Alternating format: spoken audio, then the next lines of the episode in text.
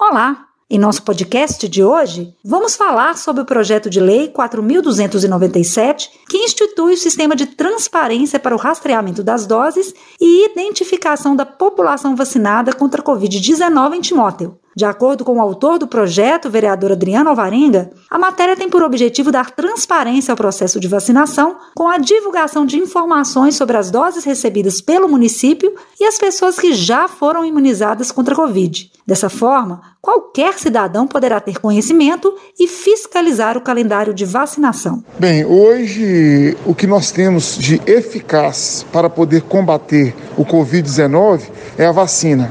Todo mundo quer nós, legisladores, temos sido provocados por vários cidadãos perguntando que dia que eu vou ser vacinado, quem foi vacinado, qual a quantidade de vacina que tem no município de Timóteo, qual lote que chegou.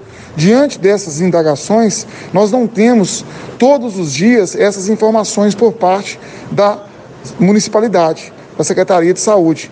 Então, nós colocamos essa matéria no intuito de que o governo municipal possa colocar no portal de transparência todos esses dados para que o cidadão possa ter ao alcance das suas mãos, no portal de transparência, o acesso direto para saber quem já foi vacinado, qual que é o grupo prioritário que está sendo vacinado, qual a quantidade de vacina que tem no município de Timóteo, qual que é o lote da vacina e assim ele possa ter acesso a essa informação. A Câmara Municipal de Timóteo apoia essa matéria, legisla em favor da municipalidade, em favor dos cidadãos, no intuito de mais uma vez cumprir o seu dever de legislar e fiscalizar com responsabilidade. E ainda assim o projeto ele contém um dispositivo muito importante, que é que o município tem que enviar aos órgãos de controle, Câmara Municipal de Timóteo e Ministério Público, o relatório pormenorizado com o nome de quem foi vacinado.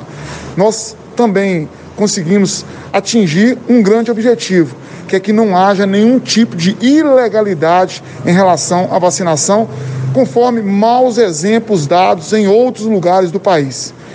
É, o projeto foi aprovado e agora a Casa Legislativa aguarda a sanção do prefeito e tão logo que seja implementado o portal de transparência para que o cidadão possa ter acesso a essas informações. Agradecemos o vereador Adriano Alvarenga, que participou hoje do nosso podcast, explicando pontos importantes desse projeto de lei. Eu sou Sabrina Costa, jornalista da Câmara Municipal de Timóteo, em mais um podcast. Até mais!